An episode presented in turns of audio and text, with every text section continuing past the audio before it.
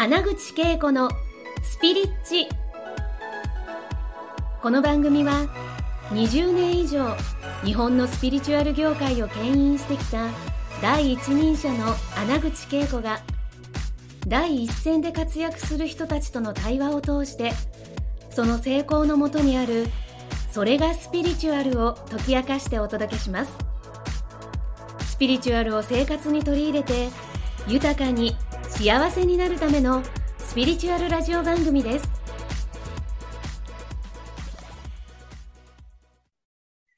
はい、皆さん、こんにちは。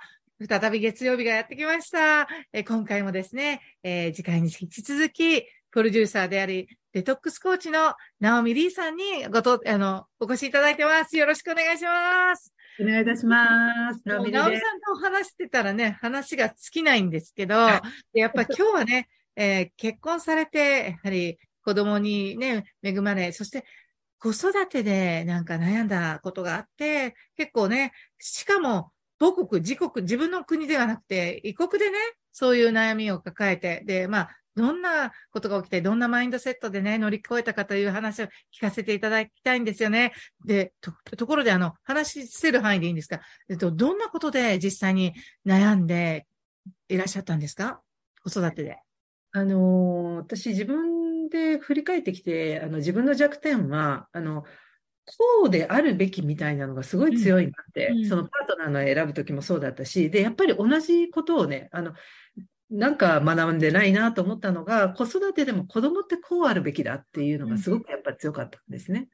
で、あの、今私は息子と娘がいるんですけど、息子が生まれた時に、なんか全然人の顔を見てニコニコしない、こんにちはとも言わない息子を見て、子供って普通はなんか天真爛漫で明るいくって、なんかあーとかこんにちはとかって普通言うよねって思って、やっぱり自分の理想の子供像を当てはめていたんです。うん。同じですよね。結婚の時も同じで、はい自分の理想のこう、こうあるべきだみたいなのを誰かに当てはめるっていうか。で、そうじゃない子供を見た時に、私は自分の子育てが悪いんだっていうことでずっと自分を責めていったんですね。で、周りとうまくやれない息子は私の育て方が悪い。うん。うん。挨拶できない息子は私の育て方が悪い。はい。うん。なんか、あの、お行儀よくできない息子はやっぱり私のしつけが悪い。ううんん。全部私が悪いになってたんですね。で、もうどうしたらいいのかわからないし、海外にいるので、なんかこう、情報は少ないし、周りのママ友、なんか、ママ友見てたら、みんな子供さんなんか、本当に天真爛漫で、なんか普通に苦労なく育ててるように見えるんです。うん。うん。私は非常に子育てがやりづらい、本当に育てにくい息子で、どうしてっていう、またここで、なんで私こんな風になっちゃうのっていうのがやっぱりあったんです。うん。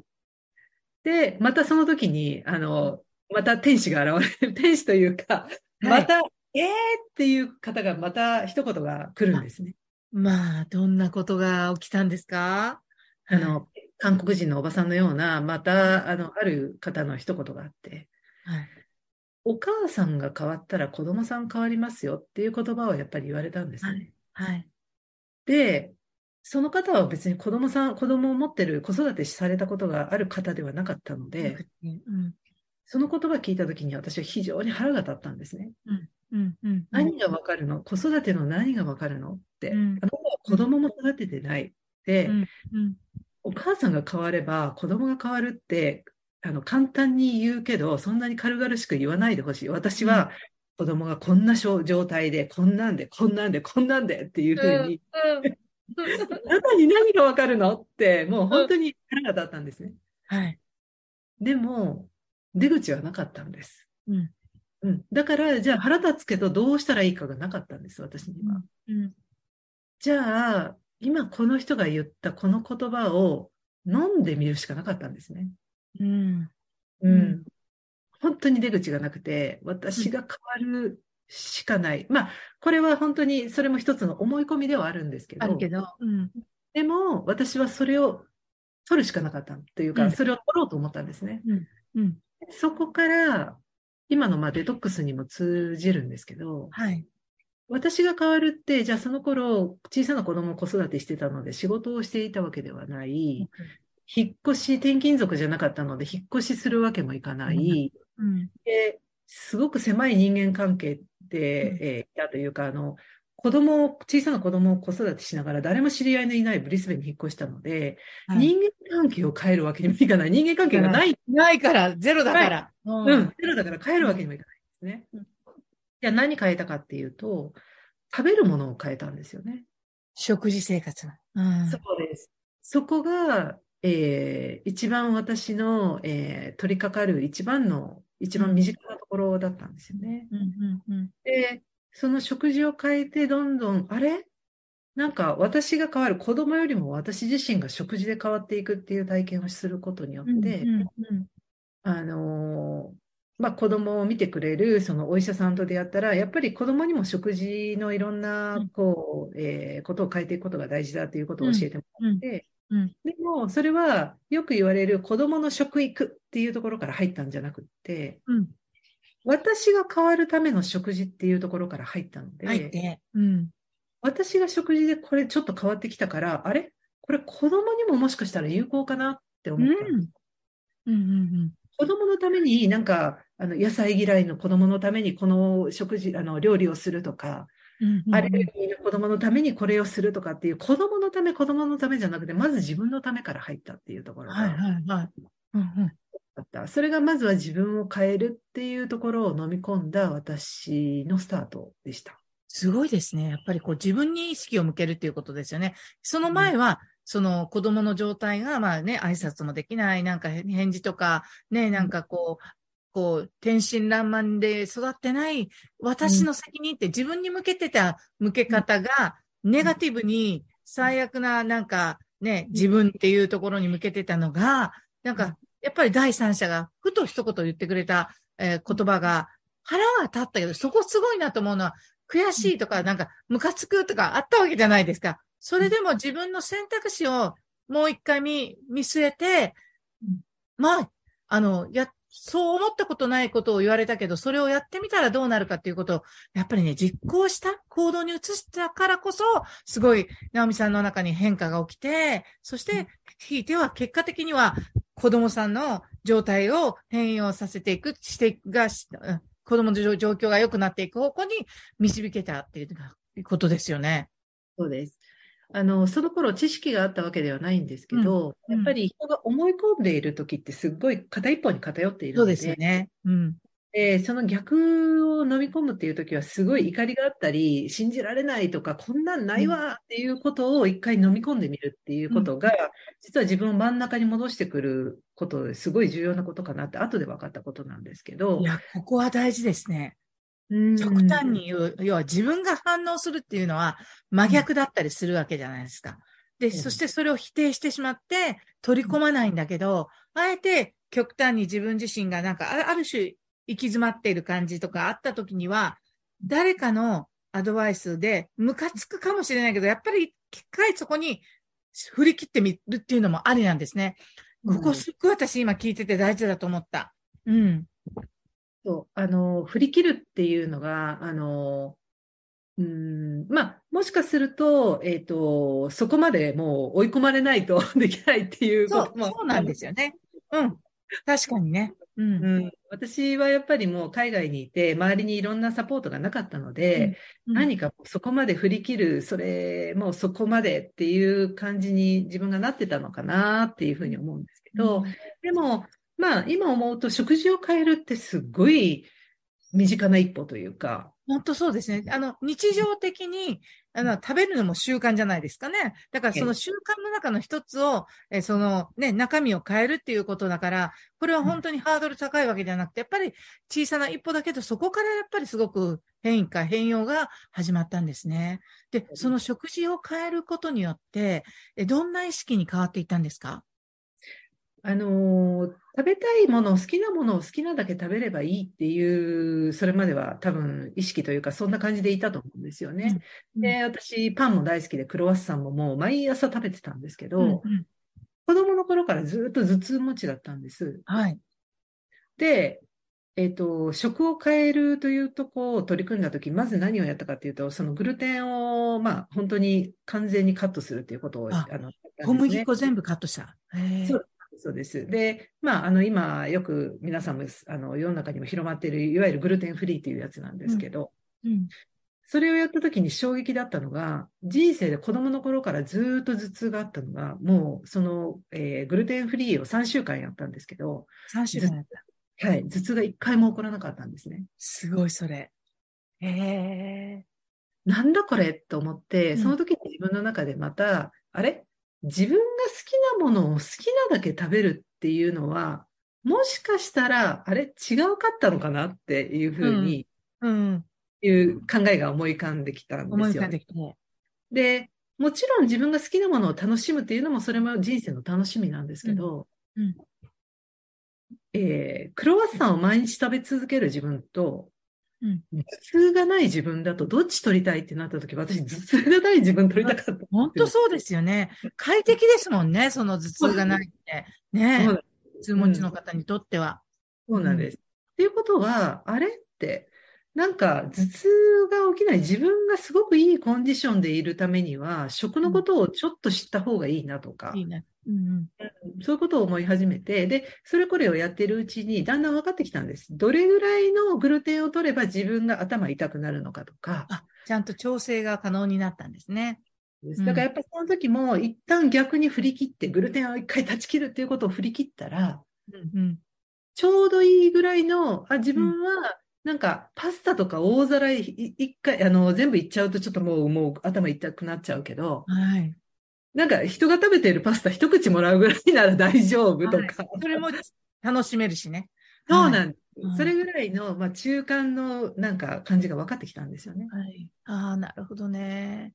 だから、快適なね、えうんー快適な、やっぱ何かこう自分の体に何か痛みをこうね、あの、うん覚えるようななんかことがあったら、やっぱり考え方とかなんうんにもすごい影響するじゃないですか。ネガティブになっちゃうことが、だからそこが払われて、うん体の状態的に払われてことによって、すごくやっぱり積極的にこうポジティブな方向に、じゃあ自分はどうやって向いていったらいいかって変わっていったんですよね。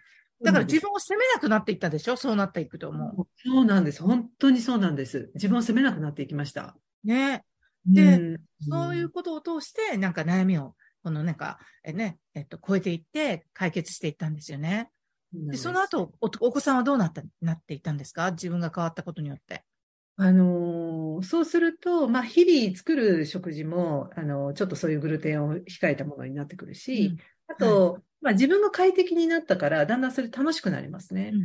で、なんかもっと自分が楽しく軽くなっていく食事ってないかなっていろいろ追求を始めていくと、うん。なんか、あの、まあ、子供にもそれっていいかなっていう、まあ、ね、食事は家族でやってますから、そういう食事をこう出すようになって、で、まあ、一時期やっぱお医者さんの勧めもあったので、ちょっと子供に対しても、あの、一時厳しい食事制限はやったんです。うん。でもそれは私自身一回振り切ったのと同じように、はい。あの、一回お医者さんの言葉を信じて、一回振り切ってみようっていうのでは、い。厳しいやってみました。で、そうすると、すごく不安症で、不安持ちで、なんか感触持ちだった息子うん。が、はい。積極的に穏やかに、あこう関われるようになってきたんですよね。あ、ああ。これは本当にびっくりしました。その食生活、そしてうん自分を食生活で変えて、ひいては子供とのた、が、にとの、の食べ物も変わっていくから、一緒にね、食べてるものが、それで変わっていくってすごいですよね。そうなんです。で、あと同時に、あの、子供のことももっと理解しようって、あの、うん。今までは私がこれがいい子供像だと思って、それを当てはめていたんだけど、うん。この子はこれが良くてこれが苦手だっていうことが、ひ一個一個見ていって、で、私の期待ゼロ、まあゼロには、あの、なかなかならないですけど、もう私の期待っていうのをもう下げて、うん。彼のいいところを一個一個見ていこうって。うん。なるこのほどね。子は私の所有物じゃないから、本当ですよね。うん、彼が何をこの世に持ってきたのかを見てみようっていう、うん。そういう考えにも、なんか、結局自分のこう価値観とか考え方、思い込みをガラッと変えていくことによって、周りに対するそのものの見方とか、えーうん。こう、目線ですよね。それももう。目線が、あの、うん。本人目線で、あの食べ物のね、ものを、この食べか、食べてるものを見ていたら、あ、この子はこれがすごくいい感じなんだ。でう、んその食べた後の状態見ても、ね、いい状態になってるということは、この子にとってはこれが合うっていうことを観察して、え実体験を通して理解を深めたっていうことですよね。なんかやっぱそこが、やっぱり親だからこうしなきゃとかね。で、どこかで聞いた話だと子供の教育にとっては子供がこうやってね、えーえー成長するためにこれが必要だって言うけど、それは一般論であり、やはりうん子供がね、えー10人いたら10人違った、えーうん魂だし、10人違った、やはり、そのね、えー思考というものがあるものであるからこそ、なんかそれに対してなんか、本人目線、本人に主体を置くということと、なんか、そこで感じたのは、やっぱり、その本人のなんか、えーなんか成長は本人が一番知っているっていう、なんか、そういうマインドセットになってたのかなって。ね。ね。その自分がこうこういう子供に育ってほしいという期待からもう解き放たれて、で、結局そうするとか親子関係も良くなりますよね。おのずと。穏やかに。そういう、そのなんか信じる、息子を信じるということを徹底して、その時に自然とやった感じだったんですけど、はい。だからなんか子供の中にも自然に安心感が生まれてきて、はい。はいどんな自分であってもお母さんはいいと思ってくれてるっていうね感じが芽生えたんだと思うんですね。うんなので、その、まあ、息子の場合は小さい時に徹底的にそこをなんかやる流れになったので、思春期になった時に非常にやりやすかったんですね。なんかもう、信頼関係の土台ができていはいるのねで、うーん、だから、なんか、私も彼に対しては信頼してこう見てるし、はい。向こうもなんか、あの、こっちに安心感を持ってくれてるなっていうのをすごく感じて、あ、小さい時にやってよかったなって思います。ねえ素晴らしいですね。なんかそんな風にですね、子供との、もちろん小さい時にやってるからこそ今があるのと同時に、で、まあ年齢それぞれね、違うお子さんを持ってたとしても、私、どんな時からでも遅くないかなって思うんですよね。だからうん自分自身に、あ母親という自分自身をケアして、クリアに、まあね、直美さんの場合食べ物でしたよね。だから、あの、その、え年齢関係なくぜひね、あの、今日聞いた話をね、実践していただけたらすっごい嬉しいかなと思います。で、やはり次回はですね、あの、ダイエットコーチのね、直美さんの話を聞きたいなと思っていて、ダイエットとか、あの、デトックスコーチですね。そのデトックス、直美さんが進めているデトックスを少しね、あの、聞かせていただき、本当に皆さんにとっても何か、あの、ヒントになったりとか、えーはいもし、よかったら、皆さんがね、直美さんのこの、えーデトックスコーチングを受けるのもいいかなって思うので、次回最終回になりますが、ぜひ、あの、デトックスコーチングのお話を聞きたいと思いますので、来週もよろしくお願いします。今日も本当にありがとうございました。ありがとうございました。今回の放送はいかがでしたか？穴口恵子に聞いてみたいことや感想がありましたら、ぜひ公式ホームページよりお送りください。www.keikoanaguchi.com またはインターネットで穴口恵子と検索ください。それでは次回もお楽しみに。